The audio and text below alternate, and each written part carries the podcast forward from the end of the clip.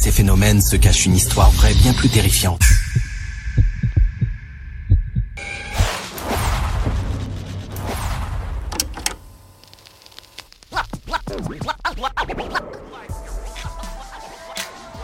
la superstition. Ou paranormal ou euh, la sorcellerie, toutes ces conneries là. Perso, j'ai pas trop d'avis dessus. Moi, je suis juste euh, agoraphobe et acrophobe. Mais je garde quand même en tête l'épisode du chat. T'en souviens, non? Et ce que je peux te confirmer, c'est qu'il y a des choses qui ne s'expliquent pas.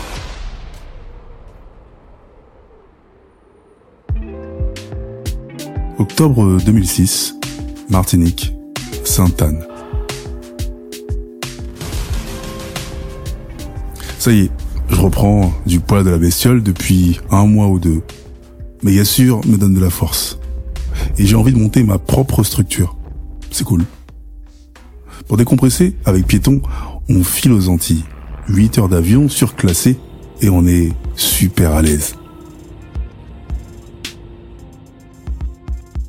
Ouf. On est arrivé 35 degrés. Putain, il fait bon. Une chaleur, euh, c'est pas étouffant. Et on est déjà posé dans un putain de grand studio à 5 minutes à pied d'une plage paradisiaque. C'est un paradis artificiel, mais il euh, y a pas trop de touristes, c'est pas la période. Moi, je suis déjà torse nu, cigare au bec, sur le balcon, en train de mater les colibris chanter. Pietron est parti se balader, tranquille, et acheter des garrots.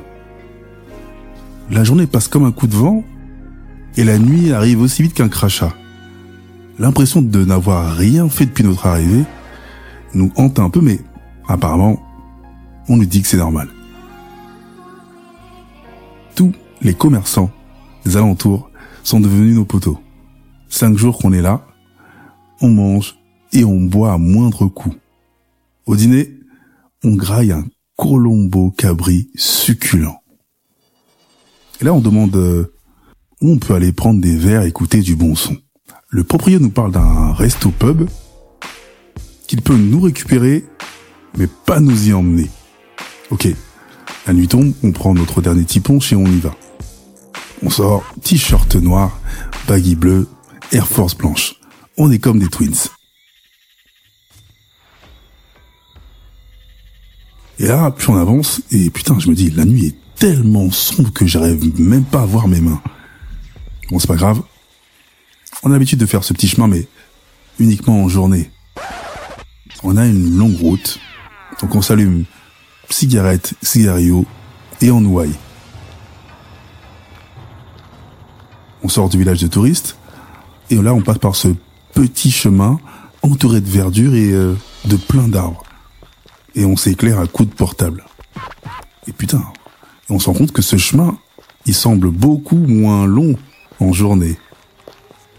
Et d'un coup, on entend des bruits de pas derrière nous. On s'arrête, les bruits aussi. On repart, puis 5 ou 10 mètres. Là, on s'arrête à nouveau et on se retourne.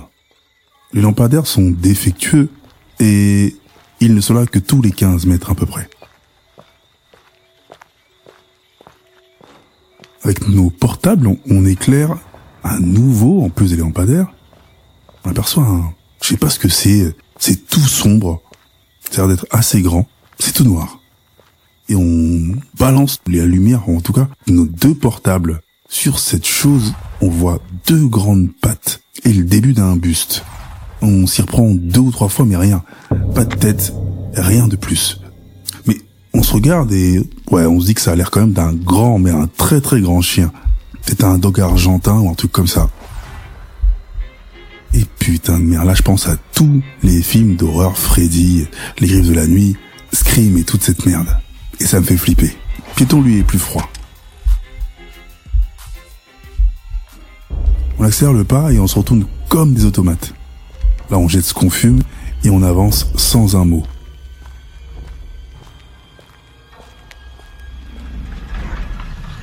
D'un coup, on entend comme une voix. Ça murmure, mais ça n'a pas l'air d'être humain en fait. On a l'impression qu'on nous parle, mais on comprend rien du tout. Et la frousse monte.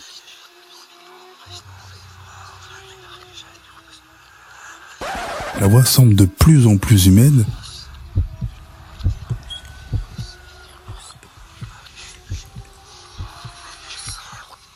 Mais les bruits de pas semblent être ceux d'un animal. Un clébard, quoi. Putain, on commence à flipper sévère. On veut faire demi-tour, mais impossible.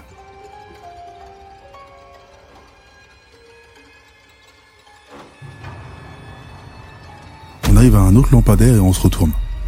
Le truc ne nous suit plus. Pourtant, dès qu'on dépasse le lampadaire, retour de ce putain de trou noir, et il nous suit de nouveau. Et cette voix incompréhensible continue. Piéton est aussi cool qu'un mec sous weed. Moi, je suis aussi effrayé qu'un acteur dans Scream. Arrive au bout du chemin, enfin un autre lampadaire. On le squatte, on bouge plus. Et le truc n'avance plus non plus.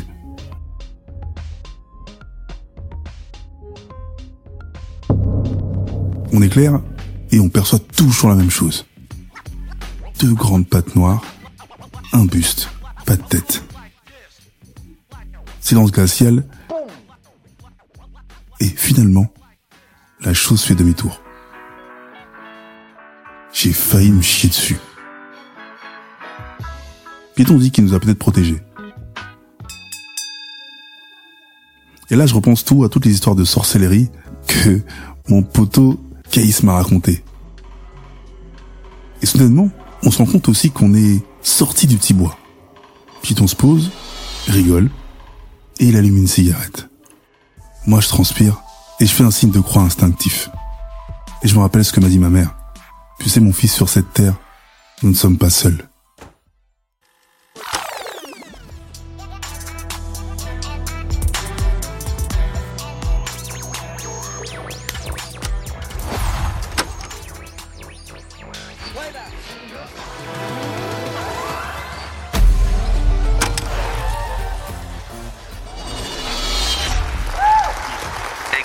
Hot new mix. Enfonce-toi dans le sol. Enfonce-toi dans le sol.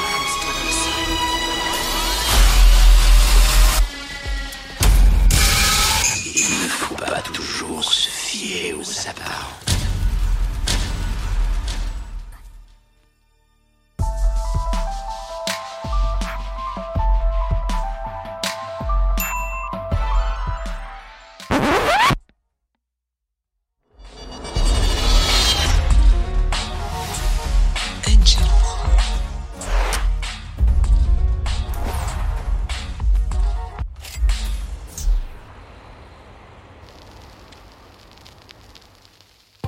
LCDG Prod.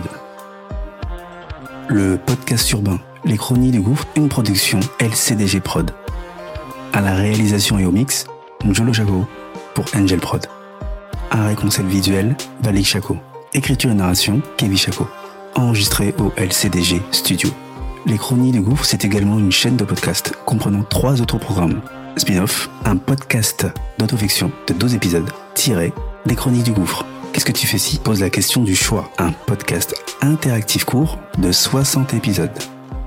Et Proxémie, un podcast de fiction originale qui parle des relations humaines post-Covid-19.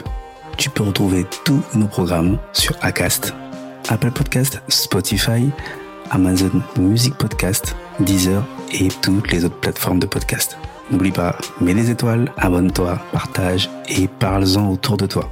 Il y a aussi la chaîne YouTube, les chronies du gouffre, même sanction. Abonne-toi, partage, like, fais de la promo qu'on puisse grossir. Sur ce, à bientôt.